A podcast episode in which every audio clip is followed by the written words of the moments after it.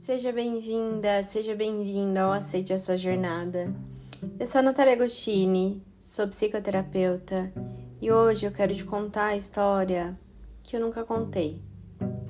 Se você me acompanha há algum tempo, sabe que a minha mãe tinha esquizofrenia e o fato de vê-la em surto psicótico na infância e de ver algumas histórias difíceis com ela me tornou a psicoterapeuta que eu sou hoje. Mas talvez você não saiba que as dores na história de uma pessoa não são causadas muitas vezes por uma doença tão grave assim. E é sobre isso que eu quero falar com você hoje. Ontem eu vivi uma experiência incrível.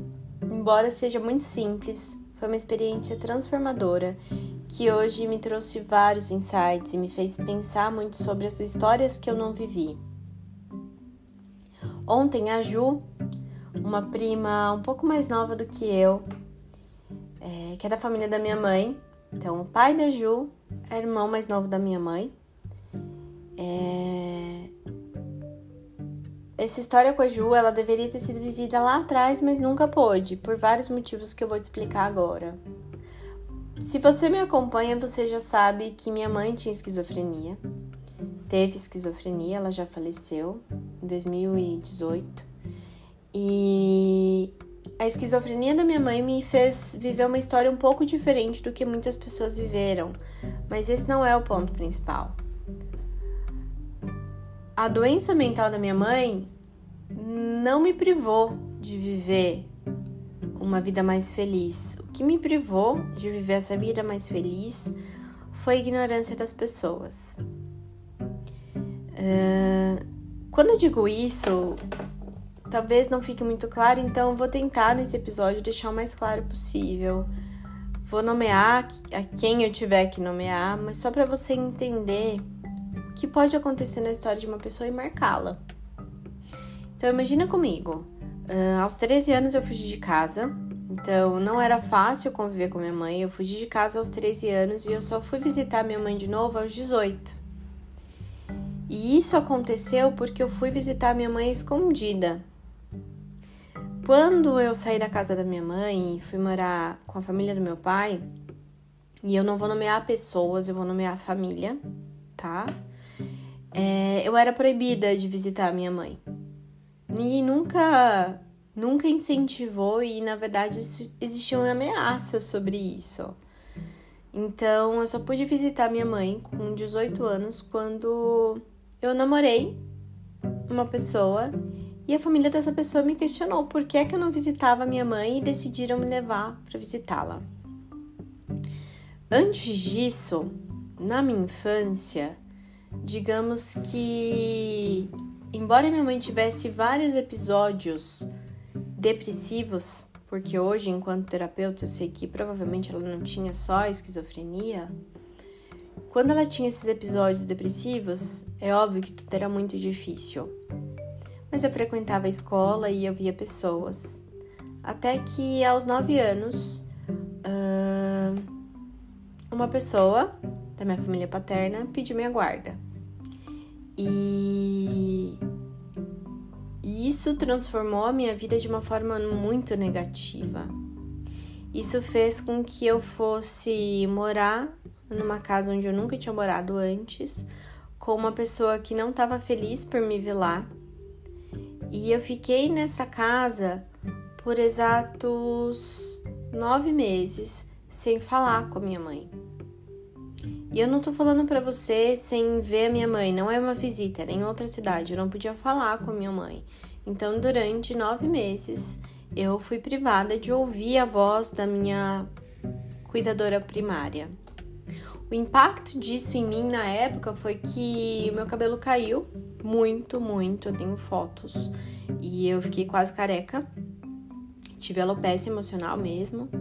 E para minha mãe, o resultado disso foi que ela entrou em surto psicótico e nunca mais voltou.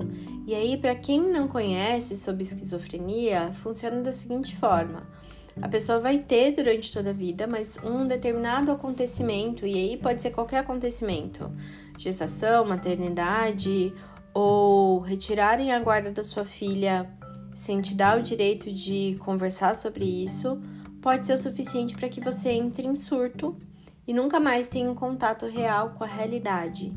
Ainda que com a medicação, é, você não consegue mais ter esse contato com a realidade. Você vai ali para tua parte da decisão e vive no teu mundo de alucinações, vamos colocar assim de uma forma mais simples. Quando eu voltei a visitar minha mãe, já com 10 anos nessa época, eu lembro que hoje eu sei, né? Ela era muitos traços da esquizofrenia. Tava calor no dia e ela tava com uma blusa de tricô enorme até o joelho. E a casa tava toda fechada e ela tava com uma aparência muito diferente. É como se é como se não fosse minha mãe. E eu lembro que eu entrei, eu chorei muito, eu abracei muito forte. E ela foi me contando sobre meu gatinho tinha morrido e sobre as coisas que aconteceram e eu não conseguia entender direito o que ela falava. Ainda era minha mãe, mas eu não entendia o que tinha acontecido com ela. Dos 10 aos 13, eu voltei a morar com a minha mãe, mas eu não conseguia conviver com as outras pessoas, porque ela acreditava o tempo todo que alguém iria me raptar. E eu confesso que deve ser muito difícil realmente para outra pessoa conviver com a minha mãe, porque se eu, enquanto filha, fugi de casa aos 13 anos, imagina para outras pessoas que não tinham esse vínculo de lealdade que um filho tem com uma mãe. A questão aqui desse podcast hoje é trazer a visão de do quanto uma criança não tem voz. Quando eu era criança, a doença mental da minha mãe me privou de conviver com minha família. Quando eu fui morar com a parte entre aspas saudável da família, parte paterna saudável da família, eu era obrigada a ter uma convivência. Eu era obrigada, não, né? Eu era proibida de ter uma convivência mínima com essa mãe. E isso fez com que eu perdesse toda uma história com uma família. Eu não vi os meus primos crescerem, eu não vi a minha mãe durante muito tempo, e depois dos 18 anos eu consegui visitar a minha família materna algumas vezes, sempre escondida. Então, eu deixava de almoçar na faculdade, eu guardava essa grana e ia visitar, dizia que ia para um outro lugar, dormir na casa de uma amiga. Então, enquanto as pessoas diziam que ia na casa das amigas para irem embaladas, eu dizia que ia dormir na casa de alguma amiga para visitar minha família. E, e ontem, e, sem perceber, eu pude viver uma história que eu nunca tinha vivido. A Ju, que hoje já tem seus vinte e tantos anos, veio aqui em casa e, e o Vicente estava na piscininha, tava muito calor. E a gente começou a brincar, falou: "Ai, ah, vamos encher bexiga?". E a gente começou a brincar de guerra de bexigas.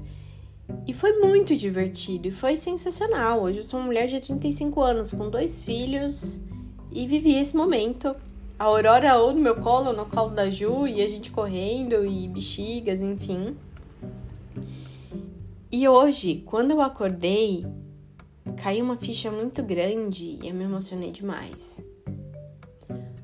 O quanto essa história precisava acontecer e aí não importa se ela aconteceu quando eu tinha 13 anos ou se ela aconteceu hoje quando eu tenho 35. Essa história aconteceu. E dentro dessa conexão de uma Natália que veio de uma família não saudável, com alienação parental, com doença mental, enfim, ela hoje conseguiu, eu hoje consegui construir a minha família previsível e saudável com os meus dois filhos e conviver de uma forma livre com as pessoas. Isso é muito, muito importante para mim. Então, quão importante foi reencontrar a Natália da infância e viver um dia nada convencional para me lembrar que eu já não tive muita coisa e hoje eu tenho tudo. E quando eu falo para você que me acompanha que para mim dinheiro é muito importante sim, mas não é tudo, é sobre isso que eu quero falar. É, eu saí de uma casa onde eu não tinha o que comer para ir para uma casa onde não faltava comida, mas essa comida era trancada dentro de um quarto e eu não tinha acesso. Então, até onde realmente vai a saúde mental? O que, que realmente é saúde mental? Uma pessoa com um diagnóstico, ela, ela realmente determina né, que ela não é uma pessoa boa, uma pessoa apta, uma pessoa apta? Será mesmo que uma pessoa com depressão ou bipolaridade é menos capacitada, capacitada do que uma pessoa que tem faculdade, que frequenta a igreja, que é muito bem vista pela sociedade, mas que tortura as pessoas dentro da própria casa, privando essas pessoas de alimentação, privando essas pessoas de cuidados, privando essas pessoas da convivência de outras pessoas?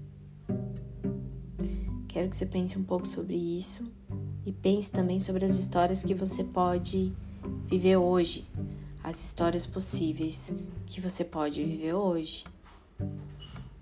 Porque essas histórias podem transformar como você se sente a respeito das histórias que não deram certo. Então, hoje, de verdade, eu agradeço a Natália da infância que conseguiu chegar até aqui. Conseguiu construir uma família saudável, uma família onde ela tenha liberdade de encontrar as pessoas, uma família com mesa farta, uma família que não seja feita de aparências, mas uma família real, uma família comum, onde existe amor, e uma busca pela saúde mental, porque a saúde mental é uma busca. Que nas suas relações você possa valorizar os vínculos positivos.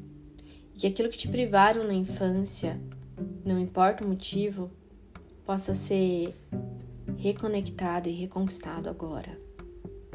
Obrigada por você que me ouviu até aqui. Obrigada por me acompanhar. E a gente se encontra no próximo episódio.